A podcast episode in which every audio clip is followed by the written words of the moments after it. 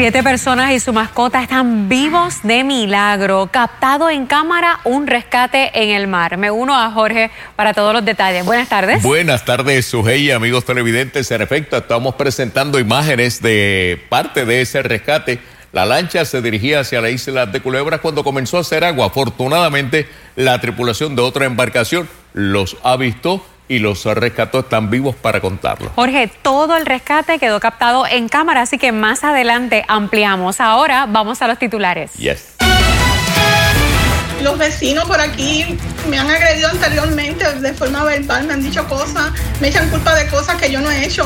Tragedia en Ponce, vecina ataca bachetazos a anciana. Durante horas transmitió por Facebook mientras la policía pedía se rindiera los transportistas están dispuestos a llegar a una negociación que, que oye, vamos a un X por ciento ahora. Firmes los camioneros en sus reclamos. Gobierno dice que está en manos de la Junta de Supervisión Fiscal detener el anunciado paro. Yo tengo miedo que se me caiga el poste en la casa, que explote el transformador. Parece una disco, pero es una residencia con serios problemas de voltaje. ¿Dónde está Luma Energy? La salvación son las vacunas y el uso de mascarillas. Ex cirujana general llama a darle la batalla al COVID, en especial a la variante Delta. Pasadía familiar le cambia la vida. Inesperado accidente deja postrado en cama joven de 18 años. Viernes con sol y lluvias por vaso de onda tropical. El tiempo continuará entre bruma y lluvias durante el fin de semana.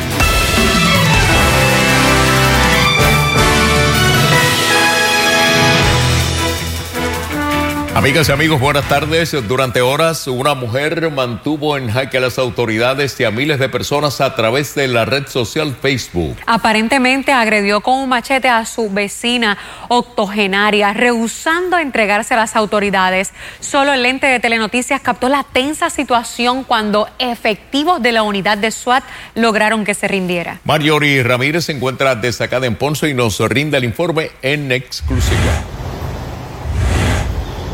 Sujei y Jorge, en efecto, esto ocurre a eso de las 7 y 30 de la mañana, pero no es pasada a las 8 de la mañana que las autoridades tienen conocimiento de lo que aconteció aquí. Estamos hablando que esto ocurre en la calle Fortuna, en la urbanización Vista Alegre en Ponce. Y es que según se alegra, Catherine Souto, quien es la que reside en la casa de dos pisos, agredió a su vecina, identificada como Miriam Bosch, de 82 años, y quien se supo de hecho que esta era, eh, había sido fiscal y procuradora de menores en el pasado. Según trascendió en horas de la mañana, esta vecina estaba frente a su residencia limpiando y es que entonces Souto la agrede a machetazo. Sin embargo, las autoridades están investigando qué fue lo que ocurrió, qué fue lo que ocasionó para esta agresión que mantiene a Bosch en el hospital en estado, aunque está estable, está crítico, según nos indicaron las autoridades. Pero como bien señalaron, fueron cinco horas de mucha tensión, ya que Souto se conectó a través de su red social en Facebook y se mantuvo transmitiendo en vivo mientras reconocía lo que había hecho y las autoridades le pedían que se entregara y es que comienza algún tipo de negociación con las autoridades, incluso el Team SWAT tuvo que llegar hasta aquí, hasta el área de Ponce. Pero vamos a escuchar parte de lo que esta decía en las redes sociales, quien pedía ayuda y alegaba que los mismos vecinos la estaban, eh, la agredían. Vamos a escuchar y los vecinos por aquí me han agredido anteriormente de forma verbal, me han dicho cosas, me echan culpa de cosas que yo no he hecho. Esto sí, aluciné y cuando me di cuenta me metí para acá adentro porque no sabía qué hacer, que me fueran a hacer daño, a tirotearme o algo.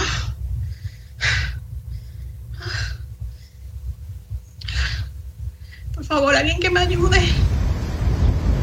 Según se supo, eh, la mujer comenzó a pedir ayuda ya que aquí en las residencias cercanas hay familiares que viven. Sin embargo, al momento de nosotros llegar, ahora mismo no hay familiares e incluso vecinos han estado en sus residencias y han declinado en hacer comentarios. Y estuvimos hablando con uno que no la conoce personalmente, pero ha indicado que tal parece que la agresora padece de sus facultades mentales. Sin embargo, esto no ha sido todavía eh, confirmado por las autoridades. Incluso el ente de telenoticias a través de nuestro fotoperiodista Ricky Ricky Ortiz capturó el momento también en que Luma le corta la energía eléctrica, esto para que la mujer dejara de transmitir a través de las redes sociales. Sin embargo, esa transmisión continuó hasta que el SWAT entró entonces a la residencia y corta lo que es la transmisión en vivo. La mujer fue detenida y fue transportada hasta el hospital de Damas, donde estaría recibiendo asistencia y luego este caso entonces va a ser consultado con la fiscalía. Vamos a escuchar lo que nos dijo el teniente Herminio Ramos Rivera, quien es el director de homicidios y fue negociador en esta escena. Este, desde las 9 y 37 que yo llego, empezaron las negociaciones con Catherine Sousa eh, y estuvimos aproximadamente hasta la 1 de la tarde, que entonces el equipo SWAT entra y la pone bajo arresto. Ella estuvo transmitiendo todo esto a través de las redes sociales en vivo. Correcto, tenemos conocimiento que estaba transmitiendo en vivo. ¿Cómo logran el acceso entonces a la residencia? Porque ella en ningún momento accede a, a entregarse. Nada, se hace, se hace una entrada táctica de parte del equipo SWAT y la ponen bajo arresto. ¿Ella mostró resistencia cuando fue arrestada? Esa parte es el proceso del equipo SWAT, que son los únicos que están en el interior de la residencia efectuando el, el operativo. Nosotros como negociadores estamos en la parte baja tratando de tener comunicación con la persona. ¿Qué pasó con ella una vez ustedes la detienen? Pasamos al Hospital Damas para que recibiera asistencia como parte de los protocolos de la Policía de Puerto Rico.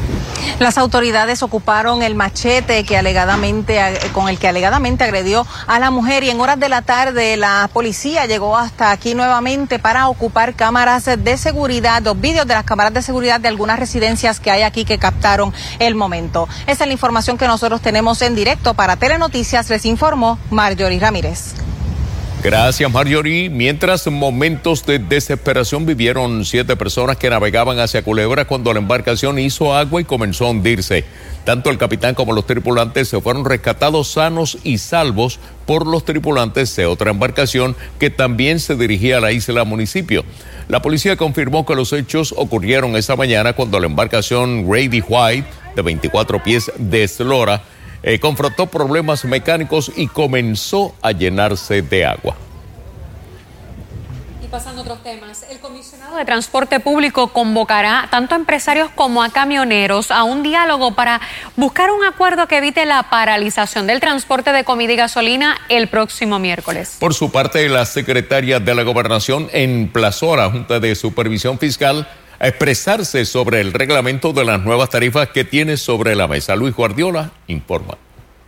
Ante la posibilidad de que se paralice el transporte de carga vital en menos de cinco días, el gobierno también llamó a prepararse. Nunca está de más, eh, siempre, pero pues, hay que estar, tener oído en tierra, como dice uno, y estar pendiente. El comisionado que tiene a su cargo la implantación del último aumento en las tarifas de acarreo que utilizan miles de transportistas, defendió hoy el ajuste que la industria de alimentos y el comercio repudia en un acarreo de, refresco de cerveza, estás hablando de, me parece que son uno o dos centavos en, un viaje más, el viaje más largo por six pack. El Frente Amplio de Camioneros le exigió al gobierno que los proteja y a la Junta de Control Fiscal que dé paso al reglamento adoptado por el negociado y que está bajo su consideración. La variable que ha incidido en la ansiedad ha sido la falta de ejecución por parte de la Junta.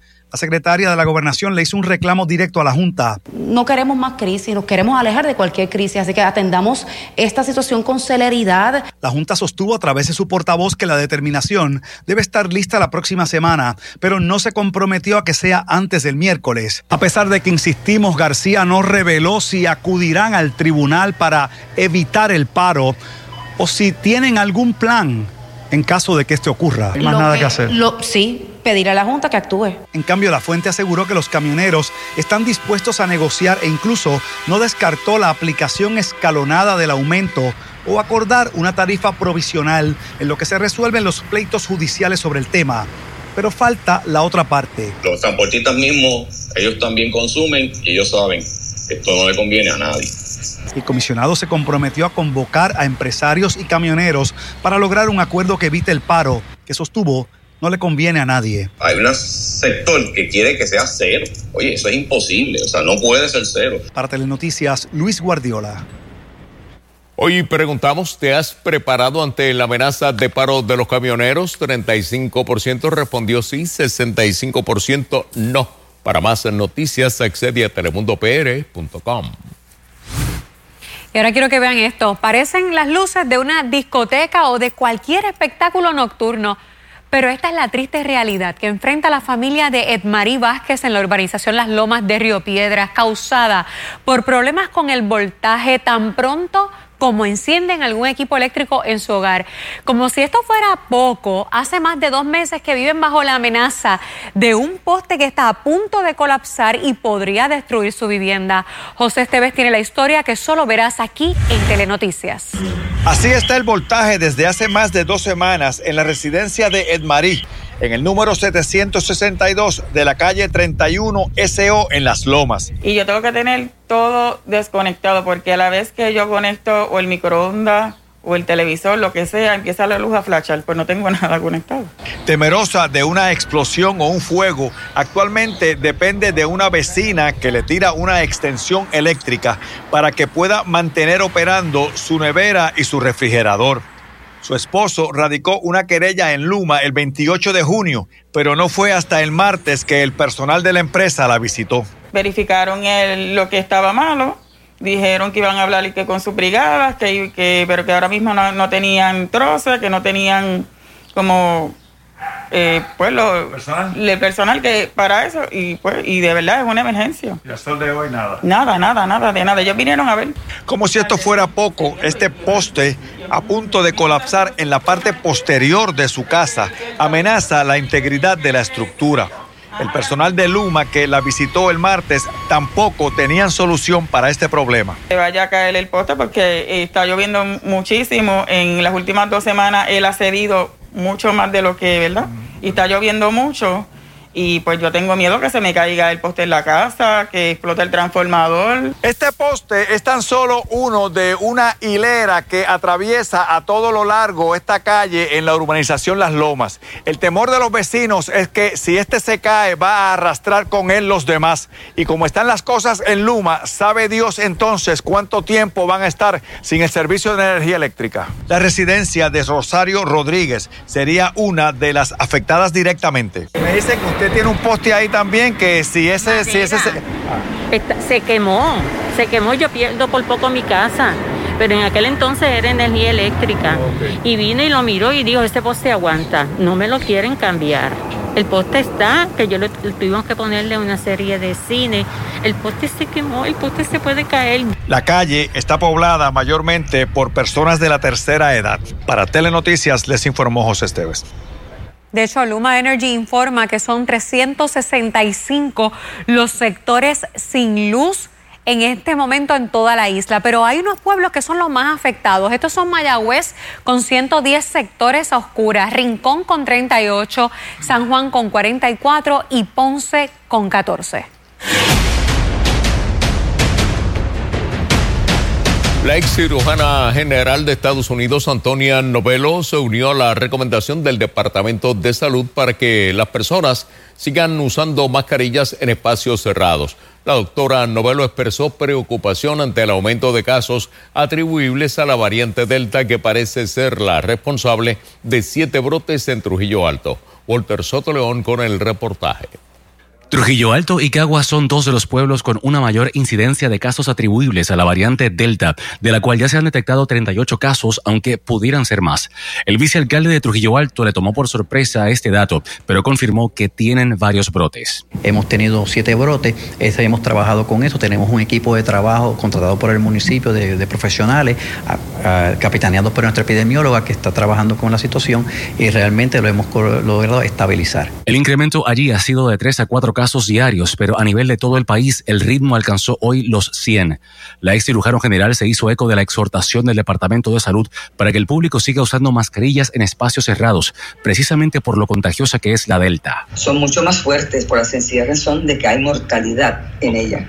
Hay mucho más rápida. En algunos casos se piensa hasta en 20 segundos en la presencia de una persona que tenga una carga viral alta. Segundo, 65% más transmitible y 85% más hospitalizaciones. Que no estemos viendo hospitalizaciones en Puerto Rico. Recuerda que básicamente si lo que tienes presente es síntomas de un catarro subrayó la importancia de la vacunación, recordando que jurisdicciones de Estados Unidos como Missouri están experimentando un repunte marcado por la combinación de la presencia de la variante Delta y la renuencia de la gente a vacunarse. Sin embargo, el 63% de la población de Trujillo Alto ha recibido por lo menos una dosis de la vacuna y el 54% ha completado el ciclo de vacunación, que son números muy similares a los que presenta Puerto Rico a nivel general. Claro está, esto es tomando en cuenta la población hábil para ser inoculada, que son aquellos mayores de 12 años. Sin embargo, el tipo Delta se ha detectado en personas vacunadas que en su mayoría viajaron, según el equipo epidemiológico de la Universidad Central del Caribe.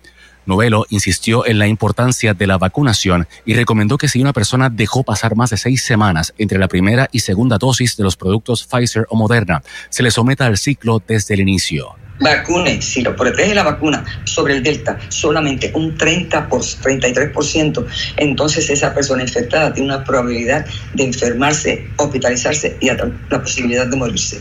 Hay que evitar todo eso simplemente vacunando. Para Noticias, Walter Soto León. Y uno de los jóvenes ganador del premio de 50 mil dólares otorgado por el Departamento de Salud durante el sorteo denominado Vacunarte Paga aseguró sentirse feliz por el doble beneficio que representó inocularse contra el COVID-19. El joven de 13 años fue informado del premio hoy durante la celebración de un evento en su municipio. Vamos a notificarle al joven Crespo que ayer fue el ganador de la rifa de la gente que se vacunó el pasado por el Departamento de Salud. Así que felicidades, eres el feliz ganador de 50 mil dólares, que los disfruten y que puedan seguir para adelante. Se preocupó por su salud, se vacunó y hoy yo le puedo decir, ¿verdad?, que se gana 50 mil dólares que se quedan en Ceiba. Crespo, ¿cómo se siente? Bendecido, feliz, feliz. Según informó el Departamento de Salud en su cuenta oficial en la red social Facebook, el joven se vacunó en el Colegio de Médicos de Ceiba. Pasando otras informaciones, la policía trata de dar con el paradero del pistolero que asesinó a un hombre el pasado 6 de julio en la calle José Celso Barbosa en Las Piedras. La víctima, identificada como Luis Ocasio López de 54 años, fue ejecutada mientras se encontraba frente a una pizzería. Según la investigación, un hombre se le acercó y le disparó, supuestamente sin mediar palabra. El sospechoso huyó a bordo de una guagua Hyundai en modelo Tucson. Si usted tiene información que ayude a dar con el paradero del agresor, puede llamar al 852-1224, extensiones 1510 y 1516. Esperanzado, el padre de Luis y Eric Zapata, los dos jóvenes puertorriqueños arrestados en México, existe la posibilidad de que salgan en libertad en lo que se ventila el caso. Walter Sotoleón conversó con Luis Zapata, quien nos explicó cómo va el proceso. Luis Zapata indicó a Telenoticias que el abogado de los jóvenes está trabajando a todo vapor y buscando evidencia exculpatoria. Según Zapata, lo único que hasta el momento vincula a sus hijos con la alegada agresión es el testimonio de la joven. Estamos trabajando unas pruebas, se están haciendo una, porque ahora estamos en una etapa de investigación, se están trabajando con unos peritos, haciendo unos, unos peritajes de, la, el, la, escena, eh, vi los videos, para entonces, si está todo antes de tiempo, pues se puede adelantar la, la, la audiencia. Puede ser una semana antes. Me aseguran que los niños para el 5 van a estar fuera. ¿Ah, sí? Eh, porque la evidencia que hay es bien... Es ninguna. Ahora mismo lo único que está vinculando a los niños, los muchachos, eh, yo les digo niños, porque son mis niños. Este, es la declaración de la muchacha, más nada, porque en cuestión de pruebas no hay ni, ni, ni científica, ni pruebas, la, la, la, supuestamente las versiones son contradictorias, hubieron un arresto ilegal, hay un montón, montón de cosas. El abogado también está trabajando un amparo. Un amparo eso es para los derechos que le violaron a ellos y es lo primero que se ve. Si se ve primero juicio de amparo, se supone que con las pruebas que hay, eso lo hace otro juez federal y, y, también tenemos la posibilidad de salir por esa área. Zapata indicó que hubo varias irregularidades con el arresto de los muchachos. Una de estas es que no les leyeron sus derechos ni notificaron de su arresto al consulado. Le violaron derechos. Ahora mismo a los niños que los arrestaron fueron la seguridad del hotel, que ellos no tienen ningún tipo de jurisdicción en, en ¿sabes? Eso es ilegal. Ya ahí empezamos por lo ilegal los, los policías que se los llevaron a ellos eran guardias municipales de tránsito. Exacto. Son guardias municipales de tránsito. Que ellos se supone que no tengan, no hagan ese tipo de arresto. No le leyeron derecho porque se los llevaron esposados en mi cara. El hombre se expresó agradecido por la ayuda de su familia y la ayuda que le ha brindado el público, ya que gracias a eso pueden permanecer en México y suplir las necesidades de ropa, comida y bebida de sus hijos mientras permanecen encarcelados. Y pasando a otras informaciones, la vida le cambió en un instante a un joven de 18 años tras lanzarse a una piscina. Quedó consciente, pero perdió movimiento de la cintura hacia abajo. Y Pan Emanuel necesita ser llevado a Estados Unidos para ser sometido a una serie de terapias que pudieran darle nuevas esperanzas. Wileni Sepúlveda nos dice cómo podemos ayudar. Iván Emanuel disfrutaba con su familia el pasado 4 de julio, sin imaginar que de la piscina saldría para el hospital. Cuando se tiró, se dio en la nuca, entonces se fracturó al frente y atrás la C6 con unas microfracturas desde la T2 a, desde la C2 hasta la T3. En el centro médico le pusieron unos tornillos para fijarlo y actualmente no tiene movimiento de la cintura hacia abajo. Lo pasaron ahora a Encompass en el centro médico, en el piso 3, que es el centro de rehabilitación de allí. Tenemos que reconocer que en Encompass están siendo sumamente activos con él y lo están ayudando. Estamos muy agradecidos tanto del centro médico eh, como de este centro que han sido bien diligentes con él. Según la familia en Puerto Rico, solo hay un médico con las certificaciones necesarias para tratar el cordón espinal, pero está en el hospital de veteranos donde no pueden recibirlo, por lo que vislumbran llevarlo a los Estados Unidos. Nosotros hemos buscado información en el Shepherd que ellos tienen un tratamiento de robótica que está especializado, ¿verdad?, en hacer este, esas terapias al cordón espinal. El costo de cada terapia es de 7.500 dólares. El joven de 18 años y estudiante de contabilidad necesita 90, por lo que la suma asciende a 675 mil dólares. Para comenzar, deben pagar el 30% del total. El verlo allí tirado, que lo único que él decía fue que me dañé mi futuro, perdí mi vida, fue bien impactante. Como familia nos ha unido a todos, tenemos una red de apoyo familiar bien grande y muchas personas orando que eso es el, ¿verdad? La, la, cosa más bella que ha podido pasar, que muchas personas se están comunicando y orando para que Iván se restablezca, creyendo que Papá Dios va a hacer un milagro y va a abrir todas las puertas para que él pueda tener su rehabilitación y pueda volver a estar sin ningún daño permanente. Si deseas realizar una aportación para ayudar a esta familia, puedes hacerlo vía ATH móvil al 787-646-1150. Para Telenoticias, Willeni Sepúlveda.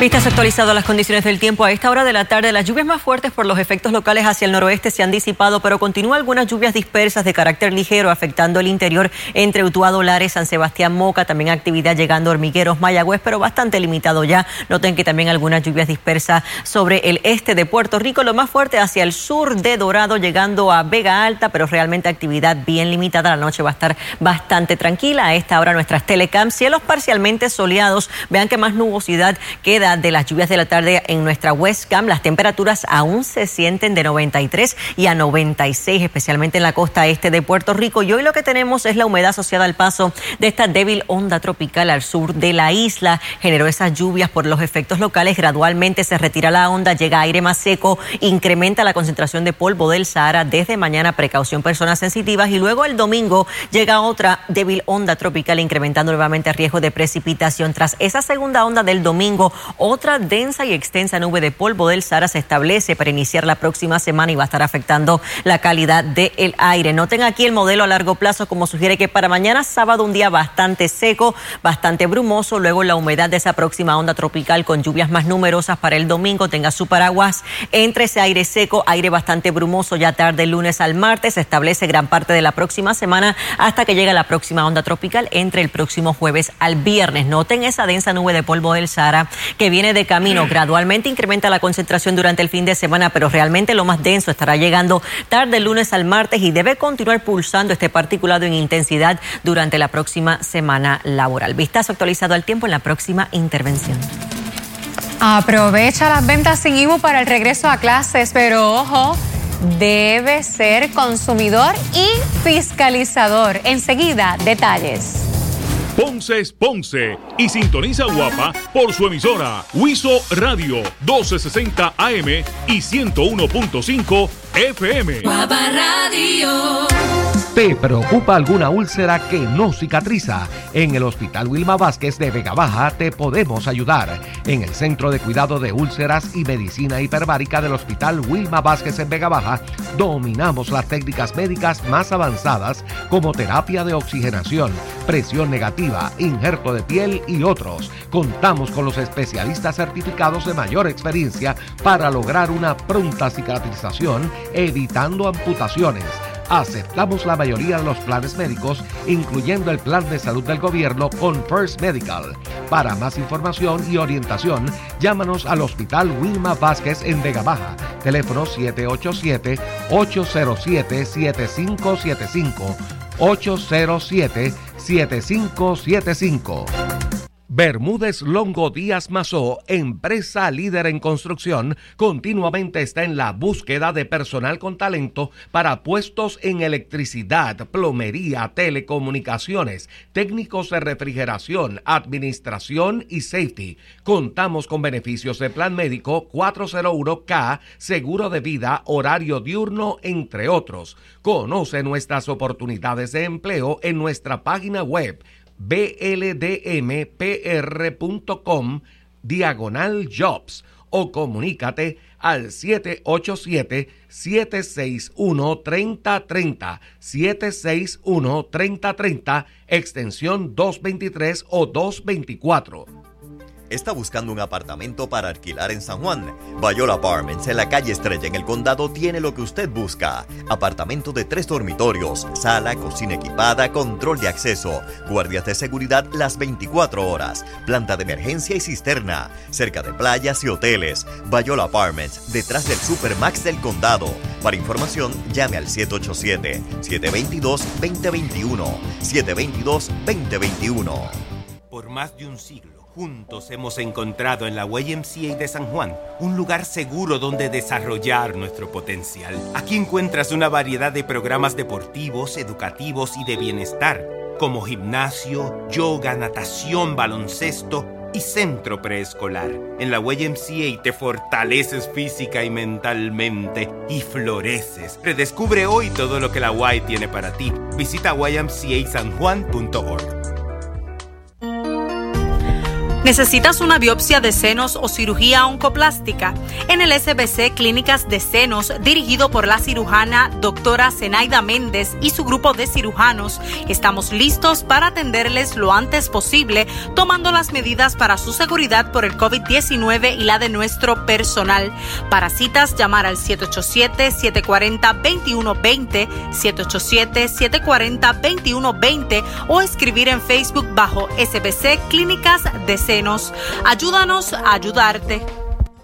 En la calle Marginal Bahía, en la urbanización Vistamar K21, en Carolina, están sin luz desde anoche. Sábado y domingo pasado estuvieron sin el servicio de energía eléctrica. Ellos han llamado a Luma y no le contestan, así que solicitan el pronto restablecimiento del servicio eléctrico. En la calle Marginal Bahía, en Vistamar K21 en Carolina, están sin el servicio de energía eléctrica. Está usted en sintonía con la poderosa. Derecho absoluto a la libre expresión. Radio. bolsillo con venta escolar sin IBU, DACO pide a los consumidores sean sus fiscalizadores. Levantan banderas de alerta, temen ocurra en Puerto Rico un desplome similar al ocurrido en edificio en Miami. Piden acción. Y las condiciones del tiempo estarán variables durante el fin de semana entre polvo del Sahara y lluvias dispersas. El informe completo del tiempo más adelante. Inspectores del Departamento de Asuntos al Consumidor realizaron visitas sorpresa en comercios de toda la isla para fiscalizar la venta de efectos escolares sin IBU. La oportunidad se extiende hasta mañana sábado y busca aliviar el bolsillo de miles de familias puertorriqueñas. Maribel Meléndez de Fontán amplía. Tras un año pandémico y alejados de sus maestros y amigos, es natural que muchos estudiantes ansíen regresar a clases presenciales. ¿Y ya estás ready para la escuela? ¿Sí? ¿Quieres ver a tus amiguitos? Yo tengo unos amigos huevos de la escuela hueva. Retomar la normalidad en las escuelas también implica la compra de uniformes, bultos, libretas, libros, lápices y otros efectos escolares. Y nada mejor que hacerlo sin tener que pagar el IBU. Tengo oportunidad para todos los padres que no tienen a veces el presupuesto para, pues, para comprar los esenciales de los menores, que ahora este nuevo periodo con esto de la pandemia vamos a empezar. Un centavo que uno ahorra para el bolsillo vale la pena, siempre.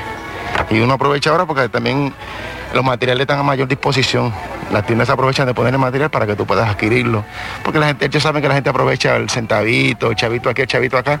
Cuando viene a ver te hace un, un monto grande. Y la venta escolar sin IBU coincidió con el desembolso de cerca de 3.4 millones de dólares provenientes del programa de ayuda temporal para familias necesitadas. El periodo para la venta de materiales escolares sin IBU se extiende hasta el sábado a la medianoche. Muchos comerciantes usaron la lista suministrada por el Departamento de Hacienda para categorizar los artículos exentos y así agilizar el pago en las cajas. Así el cliente cuando pasa por la caja registradora pasa su compra normal y el sistema automáticamente cobra el IBU solamente de los productos que cualifican. ¿Y cómo el cliente sabe que ese producto en efecto? En el recibo, cada producto que no tiene IBU va a tener una marquita para que el cliente ¿verdad? pueda también contabilizar y emitir su propio juicio. Inspectores del DACO hicieron visitas de cortesía a varios comercios con el fin de corroborar que los consumidores recibieron el descuento correspondiente. Todos los que sabíamos que no estaban que estaban exentos por la orden, en efecto están exentos, y el único que no estaba exento, ese es el único porque, por el cual se le cobró. Así que pasó la prueba. El llamado a los consumidores es a denunciar a cualquier comerciante que se quiera pasar de listo. Pues se comuniquen con nosotros, pero lo importante es también que los consumidores se agucen y busquen cuál es la mejor oferta, verifiquen dónde están los mejores precios y vayan y apisen ese comercio. Para Telenoticias, Maribel Méndez Fontán.